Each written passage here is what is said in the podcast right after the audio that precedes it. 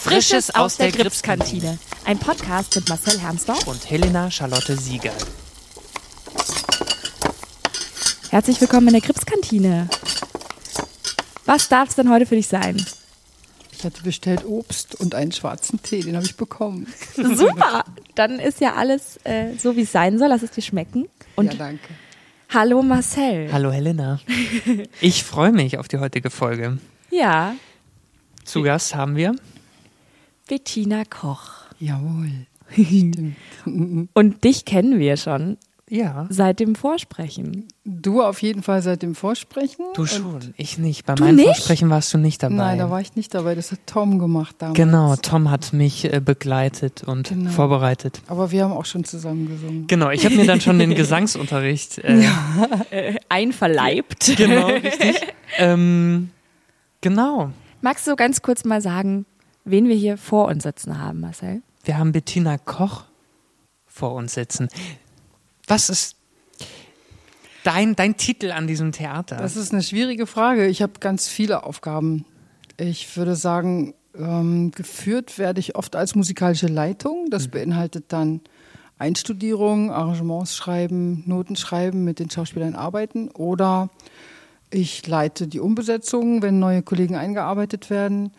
Dazu kamen jetzt noch so Sanges Stimmbildungsgeschichten, das habe ich mit dem Kinderclub gemacht und mit der Banda und zuletzt auch mit äh, Kontaktlehrern, die da Lust drauf hatten. Das heißt, der Jugendclub, die Jugendclubs, Mhm. die, ähm, die hat nicht dann als Gesangslehrerin nur diejenigen, die wollten, oder war das äh, immer für die gesamte Gruppe? Nee, ich habe dann die Produktion begleitet und habe sozusagen regelmäßige Übungen gemacht, musikalische, stimmbildnerische, was so kreativ, was so nötig war. Manchmal habe ich auch am Klavier gesessen und mitgespielt. Also in 20 Jahren kommt einiges zusammen. Ja, wir haben natürlich versucht, äh, weil wir das immer so tun, uns wahnsinnig gut äh, auf unsere Gäste und Gästinnen vorzubereiten. Und wir haben über dich gar nicht so viel gefunden im Internet.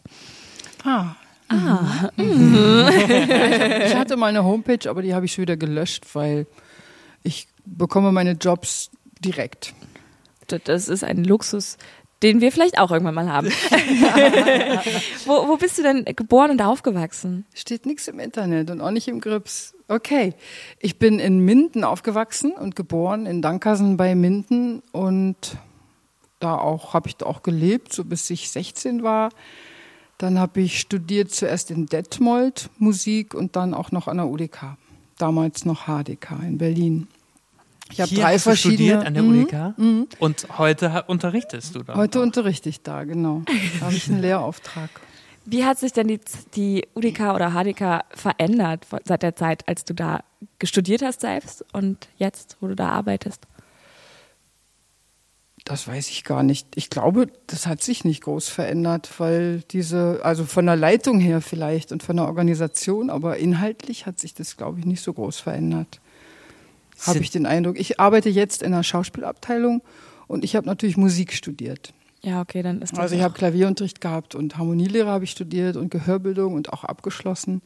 Da war ich auch in anderen Räumen als jetzt und das sieht so aus, als ob es immer noch das Gleiche wäre. Die Studenten kommen und haben Einzelunterricht und werden gefördert und getriezt und aufgefordert zu üben und dann tun sie es oder nicht und dann machen sie einen Abschluss, ich glaube. Und Musikgeschichte ist immer noch das Gleiche, Gehörbildung ist ja, ähnlich. da ändert sich Die ja Fächer viel. haben sich gar nicht so groß geändert.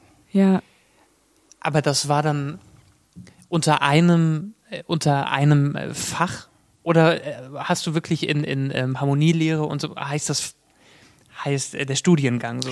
Ich habe in Detmold rhythmisch-musikalische Erziehung studiert. Äh, da war auch Tanz dabei und Elementarunterricht und Klavier und Schlagzeug im Orchester. Es war so ein vielseitiger Studiengang. Und in Berlin habe ich tatsächlich ein Diplom gemacht in Gehörbildung und in Theorie, Musiktheorie.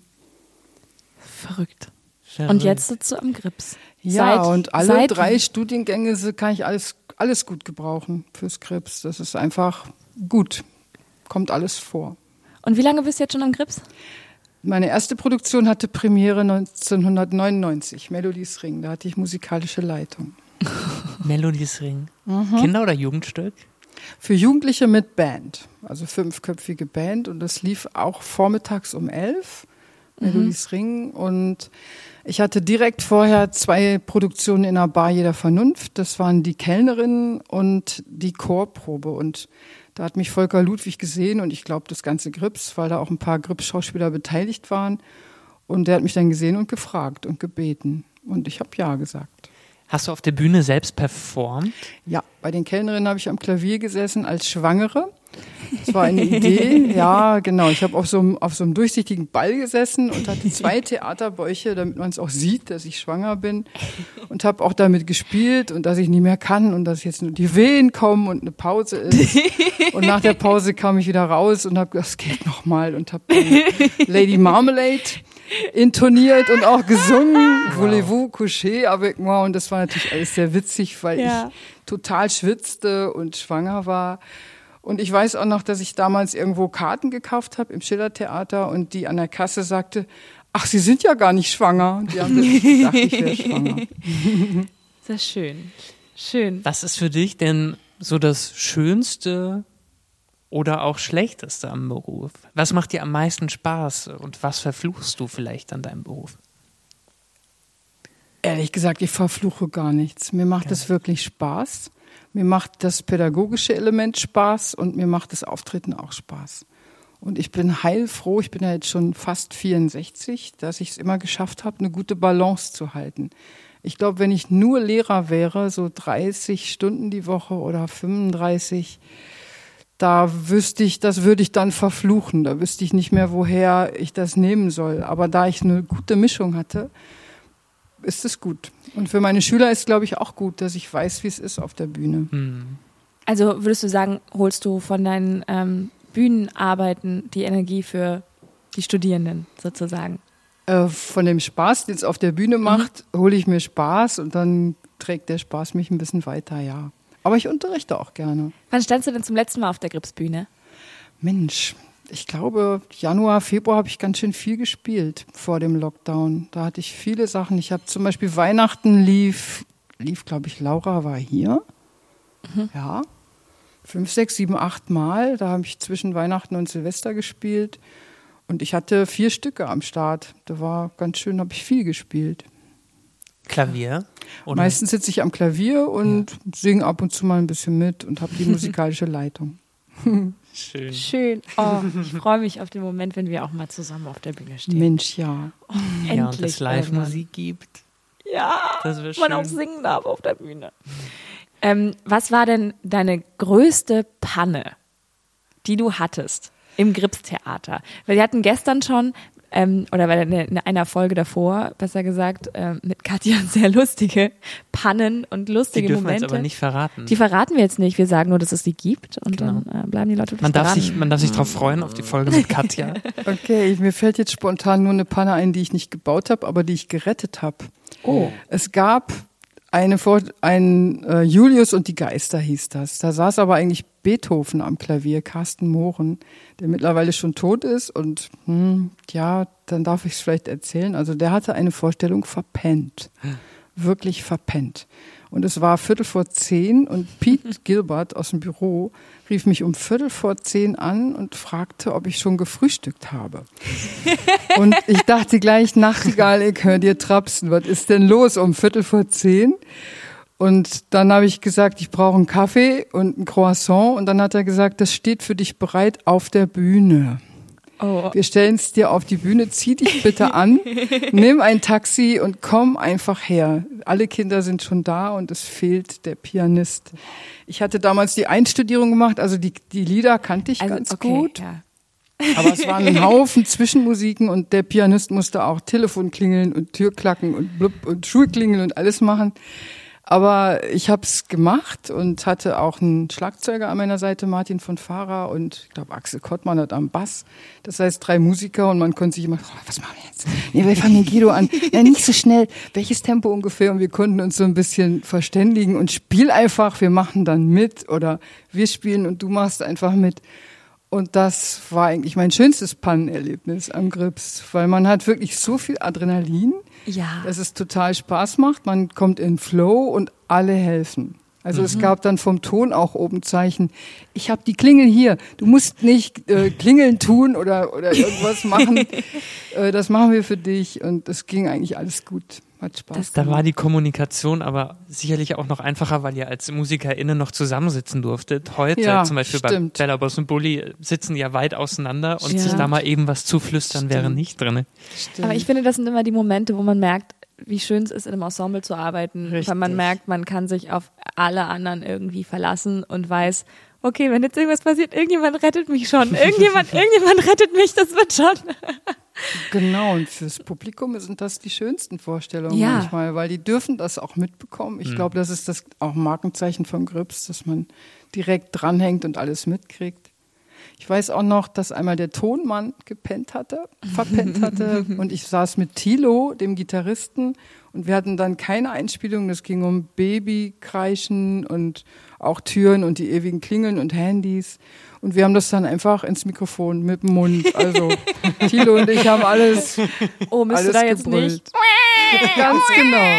Ganz, du hättest gefehlt, aber wir haben es auch hingekriegt. Irgendwie ging's. Ja, das macht ja dann Spaß. Das ist schön. Das war auch total lustig. Ja, mhm. hat auch Spaß gemacht. Es hat aber auch, finde ich, teilweise kann es für ähm, SpielerInnen auf der Bühne schwierig sein, wenn das Ensemble zu eng zusammengewachsen ist. Also ich erinnere mich an eine Probe bei Kai zieht in den Krieg und kommt mit Opa zurück wo meine zwei Spielpartner, Matthias und René, einfach, ähm, ich liege da tot auf der Bühne und soll mich nicht bewegen. Und die beiden wussten nicht so wirklich, wie der Text weitergeht und haben halt improvisiert. Es hat auch alles funktioniert, es hätte niemand gemerkt. Ich wusste aber, wie der Text geht und musste mir das Lachen so verkneifen. Und man, ich habe dann nur gehört von, von Robert und von den anderen Menschen im Publikum, dass die da saßen und mein, nur gesehen, wie ich da hinter dieser Kiste liege und so zucke. Also meine Schultern wackeln so, weil ich die ganze Zeit dachte, boah Leute, ey, mach doch bitte jetzt keine, keine blöden Witze jetzt. Keine blöden, ich bin tot. Und du hättest nicht, nicht retten können. Ich hätte nicht retten können, weil ich war ja tot. Du warst ja tot. Ich lieg ja da. Ich kann nichts machen. Hattet ihr oh, das wäre der Gag der Gags geworden, ja. Es ist Wenn teilweise drin den geblieben. Text eingesagt hätte. Es ist teilweise drin geblieben. Die, die lustigen Wortverdreher, die sie hatten, sind teilweise drin geblieben. Das wird auch sehr interessant, wenn ein Publikum Und sag mal, hast du dein Gesicht gezeigt in dem Moment oder war das Nein, nein, nein, nein, das war, das war Na, abgewandt. Ich lege mich inzwischen, ja. falle ich auch immer so, dass ich weiß, ich liege hinter der Kiste und mein Gesicht ist weg, damit ich einfach auf keinen Fall man denkt, oh, die ist ja die liegt da und lacht, weil die Kollegen Quatsch machen. Mhm, verstehe. Weil, ähm, ja, das können die gut. Ja, Aber das so habe ich ja noch nicht gesehen, da freue ich mich sehr drauf. Ja, das äh, schauen wir mal, wenn wir das spielen, ne? Mhm. Das kommt wieder, ganz sicher. Spätestens nächstes Jahr, wa? oh Gott. Oh je, Mine. Ähm, ich habe inzwischen so, ich höre nur ein, irgendein Lied und denke so, oh, das wäre so toll auf einer Bühne und oh, wie, vor Publikum, das wäre so schön. Oder ich lese irgendein Buch und denke so, Wahnsinn, ab, jetzt, jetzt auf die Bühne, das wäre so schön. Mhm. Wirklich richtig Entzugserscheinungen, ist ganz komisch. Ja, vielleicht proben wir jetzt einfach die nächsten zwei Jahre so ein Repertoire von zehn Stücken zusammen und dann ballern wir alles raus. alles auf dann einmal. alles auf einmal veröffentlicht. Und dann 48 Stunden Theater. Ja, genau. Ja, der 24-Stunden-Faust. Ja, ja, aber genau. als Grips. Und jeder kann kommen und Stunden gehen. Grips. Und das jeden Tag. Oh. Wäre schon schön. Ja, sagen wir jetzt. sagen, sagen wir jetzt. also ihr freut euch immer noch. Natürlich. Dass ihr da seid. Ich hab jetzt, ihr durftet ja noch gar nicht so richtig, ne? Ihr seid ja die mhm. frischesten, die Frischlinge. Ja, ich glaube, es ist, ich habe wirklich schätzen gelernt, wie privilegiert ich bin als Schauspielerin mit Festengagement, ja. dass ich mir keine Sorgen machen muss gerade eigentlich. Und natürlich ist es psychisch und mental sehr schwer, irgendwie am Ball zu bleiben und nicht irgendwie traurig zu Hause zu sitzen und zu denken, oh Gott, was wäre wenn? Aber ähm, das Privileg zu wissen, man hat ein Haus hinter sich stehen, was einen schätzt und einen irgendwie spielen lassen würde, wenn es denn gehen würde. So, mhm. und das ist irgendwie ganz schön. Bist du denn fest angestellt Bettina hier oder ist es so eine halbe Stelle? Es oder? ist eine halbe Stelle für mhm. diese Korrepetitionsaufgaben und das, das mache ich ja auch im Moment. Im Moment bin ich auf Kurzarbeit, 80 Prozent mhm. und 20 Prozent zahlt mich das Grips und mein Angebot ist ja, Marcel hat es schon genutzt, du noch nicht. Ich habe keine vier Zeit. Stunden in der Woche, vier Stunden in der Woche biete ich einfach meine Zeit an und die Möglichkeit, Stimmtraining zu machen in der Box im ganz großen Raum und da sind auch viele Kippfenster und eine Tür, man kann gut lüften und der Raum ist groß genug. Ne? Mhm. Das ging noch ganz gut, Marcel. Kann man Abstand halten und die gefährlichste Sache der Welt praktizieren, singen. Ich erinnere mich an die erste Stunde mit dir und ich kam rein. Ich glaube, du dachtest, was ist das dann für ein Therapiefall, weil ich erstmal reinkam und sagte, ich habe so Angst vor Singen. Ja, das war dein erster Satz. Stimmt. Aber nach 60 Minuten oder 45 war es besser. Ja, auf jeden Fall. Ich wüsste gar nicht, was ich dann machen soll. Ich wüsste, ich habe so, ich habe so einen riesen Ordner mit so Songs und Sachen, die ich mal machen will. Und wenn ich die dann mitbringe, wir würden einfach die erste Stunde nur damit verbringen, ähm, zu überlegen, was machen wir denn? Alles mal anzuspielen und zu sagen, oh, das ist doch auch, oh, das ist doch auch ganz, oh, das ist doch auch ganz schön. So wird es sein. Du musst dich dann entscheiden. Nein, ich glaube, es ist dann, sobald Linie 1 wieder auf dem Plan steht, wird, werden wir uns darauf dann konzentrieren müssen. Ich denke auch, das wird das nächste sein. Oh Du kommst ja auch rein, ne? Ja. Großbaustelle Bambi. Was willst du denn sein? Maria. Du, ah ja, super. Maria und alles, was dazugehört. Ja, super. Ja. Schön. So schön Ihr irgendwann. habt beide sehr große, schöne Aufgaben. Toll. Ja. Mhm. Das wird lustig. Ich freue mich ich sehr glaub drauf. Auch. Ich glaube auch. Bettina, was ist denn die schwierigste Gripsnummer, die du bisher gespielt hast, begleitet hast? Ah, linke Geschichte. Da habe ich richtig geübt. Ordentlich geübt. Da sagt, sagen auch alle Musiker, sagen immer, oh, links, oh Gott, oh ja. Fürchterlich, da sitze ich alleine am Klavier. Fürchterlich. Da sagen, ja, fürchterlich schwierig, weil da auch äh, sehr egomanische Schauspieler, jeder genau weiß, wie es geht und die sind nicht der gleichen Meinung. Das heißt, man hat als mit seinen zehn Fingern und dem Klavier die tolle Aufgabe, das dann trotzdem grooven zu lassen. Und das ist manchmal nicht so einfach gewesen da. War das ein Stück. Auftrag fürs Gripstheater? Das gab's schon länger. Ah, Linke okay. Geschichte, Premiere. Ey, ich will jetzt nicht lügen, aber 80er, vielleicht 81 So oder, um den Dreh wie auch Linie. oder so. ja, Linie, ja, vor, ich glaube, es gab's Vorlinie. Oh, ich bin jetzt nicht sicher. Gottchen. Lass uns das mal irgendwo nachgucken. Ich weiß es nicht. Es. Mal schnell googeln hier. Googeln wir mal schnell. Linke Geschichte, Ja. genau. Gucken wir mal, was ist denn hier los? Die Das hat ganz früh ein anderer Pianist gespielt, Habakuk Traber. Und der war auch, ist auch ganz berühmt in Berlin. Der hat halt ganz toll gespielt auch, sehr pianistisch, sehr virtuos.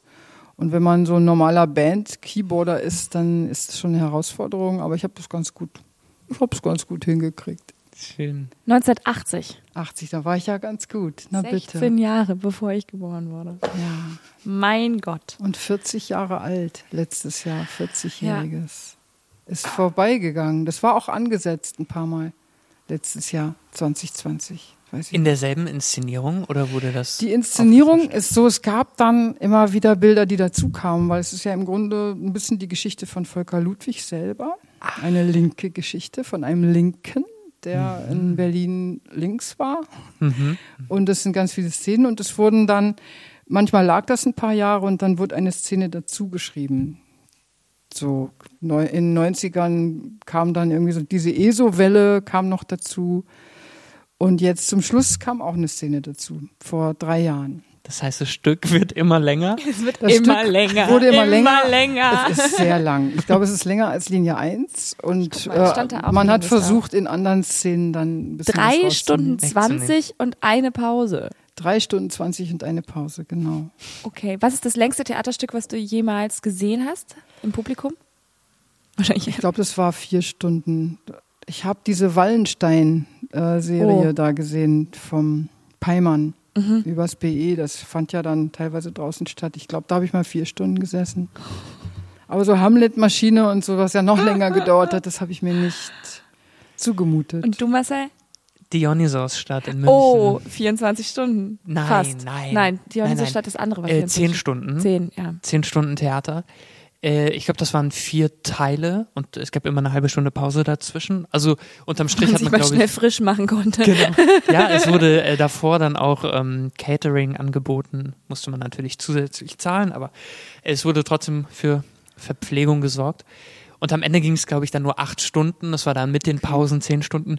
Aber das war das längste, aber auch schönste Theatererlebnis, was ich gesehen habe. Schön. Äh, Christopher Rüping hat die Regie geführt. Äh, super talentierter junger Regisseur. Äh, es war richtig schön. Okay. Krass. Wann ging das los und wann war es zu Ende? Ähm, Welche zehn Stunden vom boah, Tag? Gute Frage. Ich glaube, es fing bei uns mittags an und ging dann bis abends spät. Spät, ja. Okay. Ähm, also ich, ich kann jetzt nicht ja, mehr genau mittags sagen. mittags anfing um 12, dann muss es bis Genau, 10 dann ging es bis 22 haben. Uhr, so in ja. etwa, würde ja. ich jetzt äh, vermuten. Ähm, die haben aber auch mal experimentiert und das die Nacht lang gespielt. Also dann abends Okay. angefangen und dann die komplette Nacht. Okay. Und das muss aber für die Schauspielerinnen und Schauspieler auch ein äh, super schönes Erlebnis gewesen sein. Also es war Okay. verdammt anstrengend für die, aber auch unvergesslich. Okay. Ja. Ich liebe, ich liebe Theater, was länger als drei Stunden dauert. Für mich kann Theater nicht lang genug. Ich, ich wirklich, das längste war, glaube ich, Karamasow, Brüder Karamasow an der Volksbühne von Kastorf. Ja. Und das sind, glaube ich, auch normalerweise acht Stunden, aber irgendwie haben die da immer wieder improvisiert zwischendrin und dann hat es irgendwie doch zehn Stunden gedauert. Und es hat aber erst um sechs angefangen, irgendwie abends und so. Und wir saßen da stundenlang und ich hatte meine Mutter mitgenommen Okay. und war so, das ist dein erster Kastorf, Mama. Setz dich hin, wenn, wenn du, wenn du, wenn es dir nicht gefällt oder so, wir können auch gehen, ist kein Problem. Ich kann mir das dann andermal angucken. Und so nach zwei Stunden ist dann so der erste, das erste Tief. Und dann saß man aber halt auch auf so Sitzsäcken und jeder hatte irgendwie was zu essen, was zu trinken dabei. Und irgendwann saß ich, habe ich nur so zur Seite geguckt, so halb im Delirium und meine Mutter saß da und war ganz aufgeregt und ist wirklich bis zum Ende geblieben und hat dann angefangen, sehr lustig, äh, in Saarbrücken im Theater zu Premieren zu gehen und danach mich anzurufen und zu sagen, ja, ist halt aber auch kein Gastdorf, ne?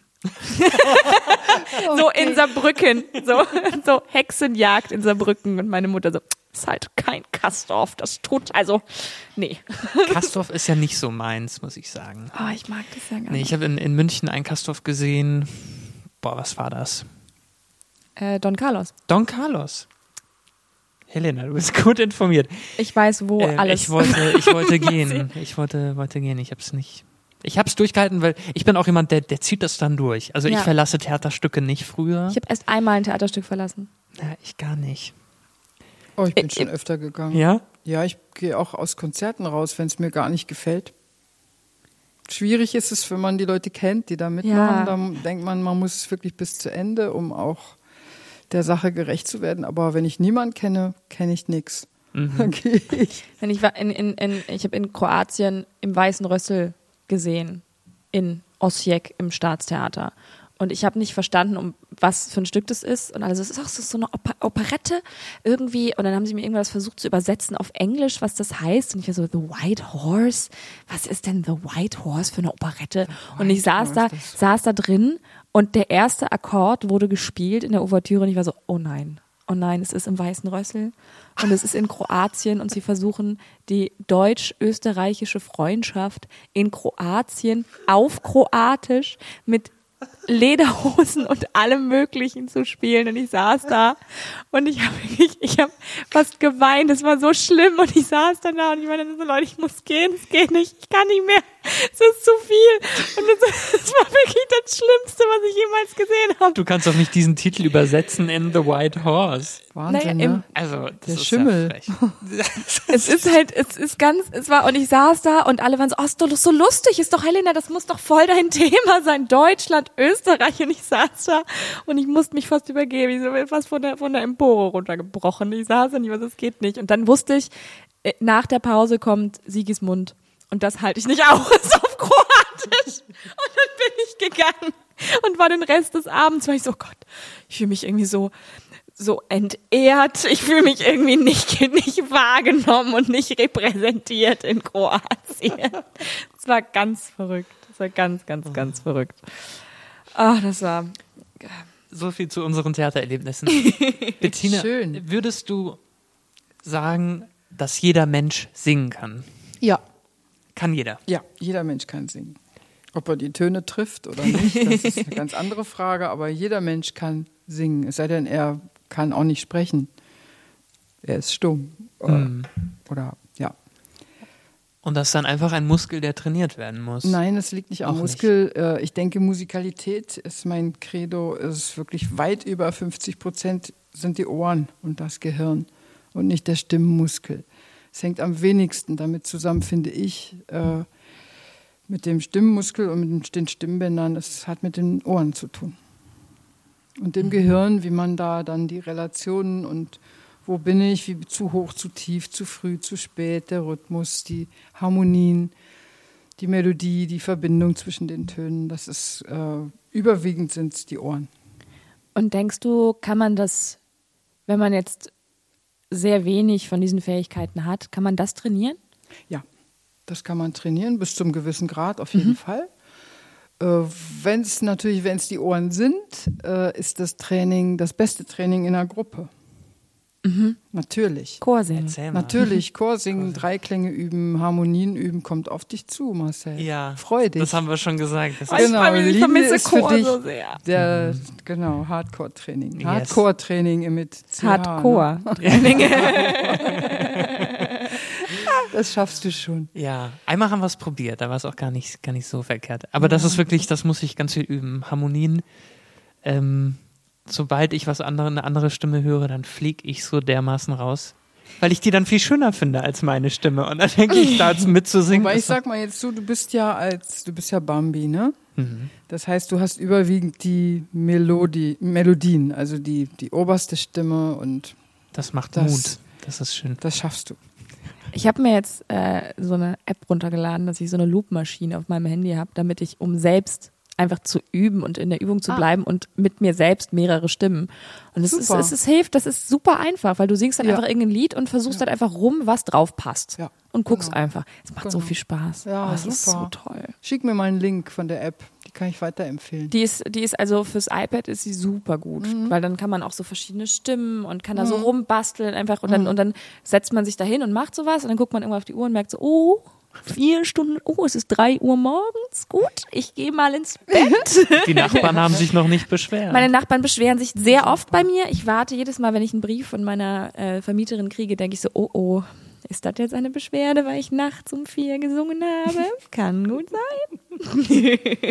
genau, und das probiere ich dann halt mit dem Kinderclub und Banda und so, mit denen dann auch, weil es im Musikunterricht, heutzutage gibt es wenig Musikunterricht und sowas wird ganz selten gemacht. Ich versuche sie auszutricksen. Es ist allerdings heutzutage wirklich so, dass gerade die Kleinen ich komme dann und werde vorgestellt, so wie von euch. Das ist mhm. Bettina, die macht mit uns Gesang und Musik und hm, Stimme.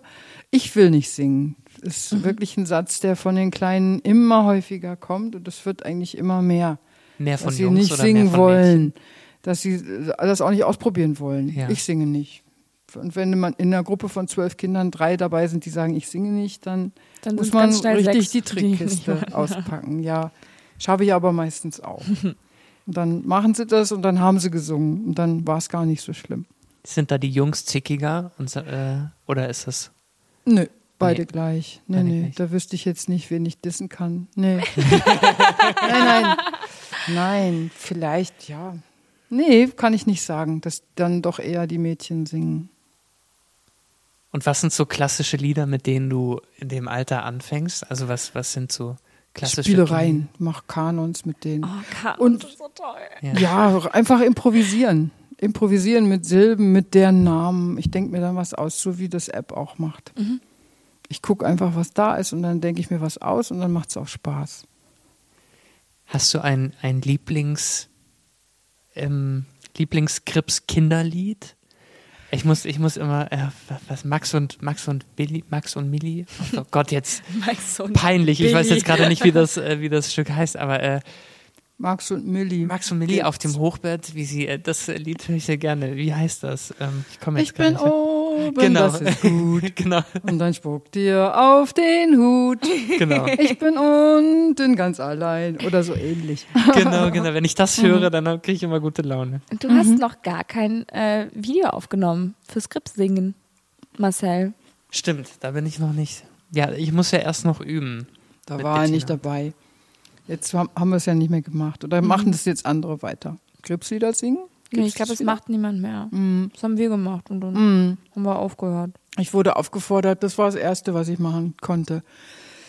Ähm, nach dem ersten Lockdown, während des ersten Lockdowns, wo ja gar nichts war, hat mich Philipp gebeten, kannst du nicht irgendwie, dass die Kinder Grips online, dass die so Lust kriegen, kannst du nicht jede Woche ein schönes Grips Kinderlied. Mhm. Und da habe ich gemacht von Ende März, Anfang April bis September, bis nach den Sommerferien. Jede Ja. Woche eins. Und ich habe alle möglichen gefragt, äh, habe Karaokes gebastelt, habe sehr viel gelernt dabei. Ich habe gelernt, mit Lo- Logic umzugehen und mit Orchesterinstrumenten und habe mir so Sachen, damit ich selber auch Spaß hatte. Ich habe gelernt, wie man Untertitel macht, also wie, Mhm. wie das, ähm, also ein Film mit Bildern oder ich hatte einen Film und wie dann, wie nennt man das, wenn der Text mitläuft? Hier. Ja, halt wie so bei Karaoke sozusagen, dass man, wie bei dass Karaoke. man wirklich mitsingen kann. Genau, das habe ich hingekriegt, wie bei Karaoke, dass das Ding dann lief. Also es gab immer die Fassung, wo jemand singt und dann dasselbe als Karaoke, wenn dass der Text nur mitläuft. Aber Und das René habe ich gelernt Und Nina und haben doch auch gesungen. Alle René haben und. Ariane und die ganze Familie haben zum Beispiel Nina, Amelie, alle. Ah, Die ganz viele Ja. haben gesungen. Und ich hab, hatte auch ähm, den Beatboxer, Maulwurf. Den Maulwurf habe ich auch im Garten dann bestellt und der hat gebeatboxt für die Kinder und gesagt, wie das geht und welche Geräusche und was- wie man das macht. Also ich habe versucht, sehr unterschiedlich. Mhm. Hat nicht so- Matondo hat auch was gemacht, so ein Mutmachlied, das hat er jetzt auch im Programm. Ja. Hat nicht sogar Paulina auch ein Kartoffellied gesungen? Genau, Paulina ist auch zu mir gekommen und hat gesagt, sie hat eine Nichte in Amerika und die isst so gerne Kartoffeln und sie möchte das Bratkartoffellied eigentlich für ihre Nichte in Amerika und für alle anderen Kinder in Dann kann Deutschland. man es auch für alle anderen machen. Aus welchem genau. Stück ist das? Ja, aber man muss, das weiß ich jetzt auch gerade nicht. Okay, Ich muss nicht schlimm. mal nachschlagen. Ist eine Gar nicht Danke. Jedenfalls hat sie dann auch ein Karaoke bekommen dafür und ich habe am Telefon mit ihr gecheckt, wo ist die Lage von Paulina, wie hoch, wie tief kann es sein und dann hat sie das bekommen, was sie brauchte und hat sich dann selber aufgenommen. Schön. Alles zu finden auf Ja, grips.online. der ganze Pool ist da zu sehen. Ja, das war, das hatte, das war auch sehr lustig, die Aufnahme. Genau, und Wir im haben ja September habe ich wir dann da gesagt, ja ich, tonnenweise hin und her telefoniert. Was Ja. machen wir jetzt? Ja. Was machen wir jetzt? Wie machen wir das? Das war so, oh, ich war so, oh, Bettina ruft mich an, schön, hallo. wir hatten ja noch eins in petto dann sogar, ne? Das, Ja, ich wir wünsch wollten mir einen Opa, machen. das vielleicht kommt es ja noch mal irgendwann. Ja, theoretisch könnte man eigentlich, wenn dann Kai und Opa mal das Flügge Licht, wird, das richtig Licht der Flügge Welt wird. äh, ent, erblickt, final, Ja. ähm, könnte man das eigentlich noch machen. Wir könnten es performen, wenn dann die Premiere ist. Lass uns das mal vornehmen. Ja, Irgendwie machen wir das. Okay. ja. Habt ihr ein Ziel vor Augen? Was ist denn deine Lehrphilosophie? Gibt es irgendwas, womit du erzähl? Du, du, du strahlst gerade, bitte, hau raus, Bettina. Meine Lehrphilosophie. Hm. Also ich habe kein bestimmtes. Ich, ich ähm, was das Singen und die Stimme angeht, äh, Hygiene. Dass es eine, eine natürliche und die eigene Stimme ist. Das ist meine Philosophie, dass man die eigene Stimme findet. Dass man nicht singt wie Liza Minnelli oder wie, keine Ahnung, wen du jetzt als Vorbild hast. Mhm. Äh, sondern dass es Marcells Stimme ist und dass es deine Stimme ist Ja. oder meine Stimme ist. Und es gibt einfach ganz viele gute Hygiene, hygienische Übungen. Stimmhygiene ist eins meiner Lieblingsworte. Das gefällt den meisten auch gut, wie man darauf achtet, dass man nicht äh, drückt oder, oder ruft oder schreit oder ja, einfach s- Sachen zu viel oder zu wenig macht und dass man Spaß hat dabei und dass der ganze Körper singt, ist vielleicht auch etwas, was ich meine Philosophie nennen würde. Dass ich versuche, Übungen zu finden, wo immer wieder klar wird, dass das nicht nur dieser kleine, arme Kehlkopf ist, mit diesen ganz kleinen Muskeln, die nur einen Zentimeter lang sind, dass das das Singen ausmacht, sondern die ganze Lunge, die ganze Luft, die ganze, die ganzen Knochen, die ganzen Muskeln, die ganze Masse der ganze Klangkörper singt. Und ich arbeite sehr, sehr gerne mit Schauspielern, weil ihr Schauspieler habt gerne auch so Bilder und Vorstellungen, dass man ein Körper ist und dass ein Körper auch nach hinten ausstrahlt und zur Seite. Und ihr habt da meistens sehr, sehr viel Fantasie, sodass das auch für mich eine schöne kreative Aufgabe ist, die jeweiligen Fantasien zu wecken und dann Mut zu machen und noch einen Ton höher zu kommen oder oder sowas. Einfach über sich hinaus zu wachsen. Ja. Oh. Das heißt, Also ich unterrichte nicht nach einer bestimmten Schule, könnte Ja. ich jetzt nicht sagen. Das ist die Doremi oder Tralala-Schule, sondern ist das Singstudio Bettina Koch. Die Singbox. Gibst, ähm, gibst du denn auch selbst privat Gesangsunterricht? Also könnte man wenn man dich jetzt sehr sympathisch findet über den Podcast, kann man dich irgendwie erreichen und sagen, ja, zu dieser Gesangslehrerin möchte ich auch gerne mal gehen. Ja, also ist es so. Ich gebe ja auch Klavierunterricht zum Beispiel oder anderes. Das mache ich jetzt per Zoom oder FaceTime, mache ich das ab und zu und das geht sehr gut weil das etwas ist äh, mit FaceTime und Zoom, das wisst ihr ja selber, da ist immer der eine dran und der andere mhm. hält die Klappe. Mhm. Aber diese Singübungen, dazu braucht man zwei Klangquellen. Das ist ganz hilfreich, wenn da ein bisschen was am Klavier kommt und man dazu einen Ton singt. Das heißt, das ist wirklich im Präsenzunterricht besser. Viel ja. besser als auf Zoom. Und ich habe Erfahrungen damit gemacht. Beim ersten Lockdown habe ich die Studenten, die ich hatte, auch hatte ich auch per Zoom und per FaceTime und, oder Skype oder irgendwas. Und da fehlte wirklich diese, dieses Lustvolle kam nicht so richtig auf. Das mhm. ist wirklich, das ist so bei uns Künstlern, das ist so, das ist so eine andere Ebene noch. Die kann man gar nicht mhm. so benennen. Das ist so eine Aura, so, ein, so eine Lust, so eine Kreativität, die dann unbedingt dazu sein muss. Und vor allem, wenn es etwas ist, was mit Angst besetzt mhm. ist. Da kriegt man, glaube ich, viel eher Vertrauen, wenn man im selben Raum mit der Person ist, die einem so ein bisschen hilft. Ja. ja. Und die Gleichzeitigkeit, dass man zugleich was macht. Ja, und wenn dann das WLAN schlecht ist und dann hakt das Video. Ja. Ist, ja. Ich würde sehr schnell die Nerven verlieren, glaube ich. Ich bin, bin so der Ruhige, aber manchmal bin ich werde ich nervös und dann ja. will ich die Sachen gleich aufgeben und sagen, nee, so macht das keinen Sinn. Ja, bei den Studenten war es auch, da konnte man wirklich erkennen, wer affin ist der Technik, die haben das eher, das ist auch nicht jeder gleich gut ausgestattet. Mhm. Mhm. Dann um Karaokes abzuspielen und dazu zu singen, das habe ich dann natürlich probiert. Und manche haben gar keine Lust gehabt und manche hatten sehr viel Lust. Ja. Andere Lust. Die haben auch Lust gehabt, E-Casting-mäßig so Selfie-Videos zu machen. Mhm. Das ist ja, ist ja euer, euer, eigentlich auch die Zukunft der Absolventen dort, dass mhm. man ja. per E-Casting sich irgendwo bewirbt. da kann man durchaus furchtbar. auch ein Lied nehmen. Du hast es ja gleich gemacht und auch für diese ja. Grips Online, für dein Lied. Es ist dass man eine Idee hat. Viel, das ist, das ist richtig ich finde auch E-Castings zu machen wahnsinnig anstrengend. Man denkt mhm. immer, ach, das ist doch ganz easy, ich lerne nee. den Text und so. Und es ist so viel Arbeit. Mhm. Aber da war dann, ich hatte dann die Idee für das Grips-Video und habe einfach gedacht, ach komm. Genau. Ist doch jetzt egal. Du hast also, das träum, ich träume ja schon. Genau, ne? ich träume ja, ähm, das hast träum so toll gern. gemacht. Ich habe ja. einfach gedacht, jetzt, jetzt ist doch auch wurscht. Genau. Jetzt ich sitze eh zu Hause. Genau. Als ob jetzt irgendjemand, ich habe doch eh nichts anderes zu tun, dann mache ich doch das. Ich habe auch genau. letztens ein E-Casting aufgenommen und ich war den kompletten Tag damit beschäftigt. Ja.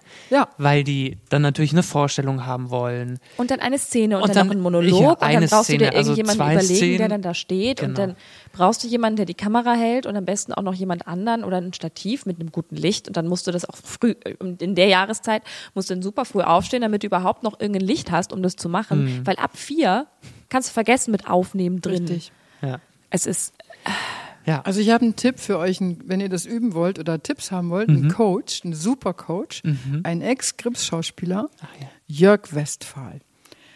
Der kann das wirklich gut und der hat auch so ein Gerät mit so einem, wo er, wo er das iPad oder iPhone drauf machen kann, was dann immer die, die Mitte des Gesichts sucht ja. und so mitgeht und so. Der kann da super Tipps geben. Jörg Westphal ist der Meister. Dann rufen wir den mal an. Was Mach nächste das Mal, mal Hollywood sich. anruft für ein E-Casting.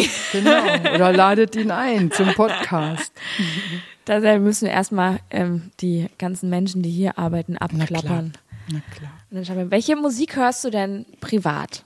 Wenn du nichts für Skripts vorbereiten musst, nichts für deine Studierenden vorbereiten musst, was ist die Musik, die du beim Kochen, beim, beim einfach auf dem Sofa liegen hörst?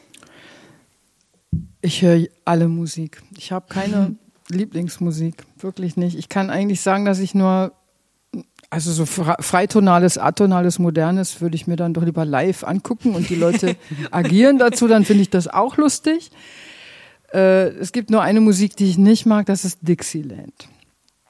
Also so Frühshoppen, sonntags morgens so Jazz und ganz schnell und äh, die Klarinette und die Trompete und alle dudeln die ganze Zeit. Das mag ich nicht, aber sonst, ich höre Jazz, ich höre Klassik, ich höre, ich mag gute, guten Hip-Hop, mag ich super gerne. Ich habe auch kein, ich bin nicht amerikanisch, ich höre auch französischen Hip-Hop, finde mhm. ich ganz toll. Und polnisch-tschechischen gibt's oh, auch, ja. finde ich ganz interessant, finde ich super.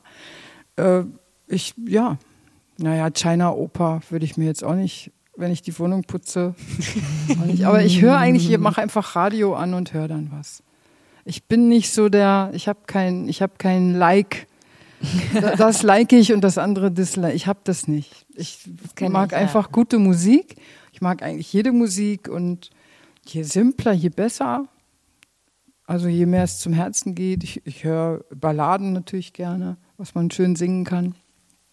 Nee, ich höre alles gerne. Mhm. Aber was ich dazu sagen muss, ich höre wenig Musik zu Hause. Ja? Jetzt im Moment mehr, weil ich nicht so viel mache, aber eigentlich hat mir das immer gereicht. Ich habe mich ja sehr viel damit beschäftigt und äh, beruflich. Und zu Hause, ich benutze das nicht, Musik. Das geht ganz vielen Musikern so. Ja, wahrscheinlich. Fragt alle Musiker. Ich glaube, die, die wenigsten hören ganz viel Musik zu Hause. Wir arbeiten mit Musik und dann hört man natürlich auch zum Vergleich oder zur Inspiration oder es soll so sein wie oder ich muss was raushören oder will was raushören oder abhören, dann höre ich das natürlich sehr genau. Aber ich benutze Musik nicht für meine Stimmung. Für meine Stimmung meditiere ich lieber still. Und ich mag auch diese Meditationsdinger, wo Musik im Hintergrund ist. Hasse ich. Ich mag das nicht. Ich bin dann natürlich auch da und denke, ach, jetzt gehen sie nach E-Moll. War ja klar. oder, oder sowas. Ich höre dann auch analytisch irgendwie, dann, dann haut mich das raus. Äh, und auch, auch Läden, wo Musik läuft. Ich hasse das. Mhm. Wenn Musik im Hintergrund. Weil meine Ohren gehen dann natürlich hin. Ich bin mhm. so ausgebildet. Oder ich kann das auch, kann man ja. einfach sagen. Ich kann das erkennen. Hast du ein absolutes Gehör? Nein, das Gott sei Dank nicht. Ja. Viele fragen mich das. Ich habe ein sehr, sehr verflucht, sehr gutes relatives Gehör. Und relatives Gehör heißt, wenn ich, wenn ich annehme, der und der Ton ist A, dann kann ich alle anderen auch erkennen, in Relation zu dem. Mhm. Wenn mhm. jemand ein Ass mir für ein A verkauft, dann ist das eben ist wurscht. so. Ja, aber Wobei, als ich Abschlussprüfung gemacht habe, habe ich das mal trainiert. Da hatte ich immer eine Stimmgabel dabei und habe immer wieder zwischendurch einfach gehört, ah, das ist A. Und da war ich sehr, sehr, sehr sicher. Mhm. Aber ich hab's nicht. Aber aus Gewohnheit angeboren. einfach dann. Bitte? Also aus Gewohnheit hattest du es dann als du es trainiert hast. Ja, weil, ja, weil ich so oft gemacht habe. Weil man es halt dann einfach habe ich mir dann die immer. Stimmgabel angeguckt und vorgestellt und dann klang sie so, aber das war auch nicht sicher. Ja. Wenn ich verschnupft war, war es tiefer. Wenn ich äh, ja. aufgeregt war, war es höher, keine Ahnung. Nee, habe ich nicht. Hast du nicht. Kannst du mir kurz noch mal das Prinzip Stimmgabel erklären?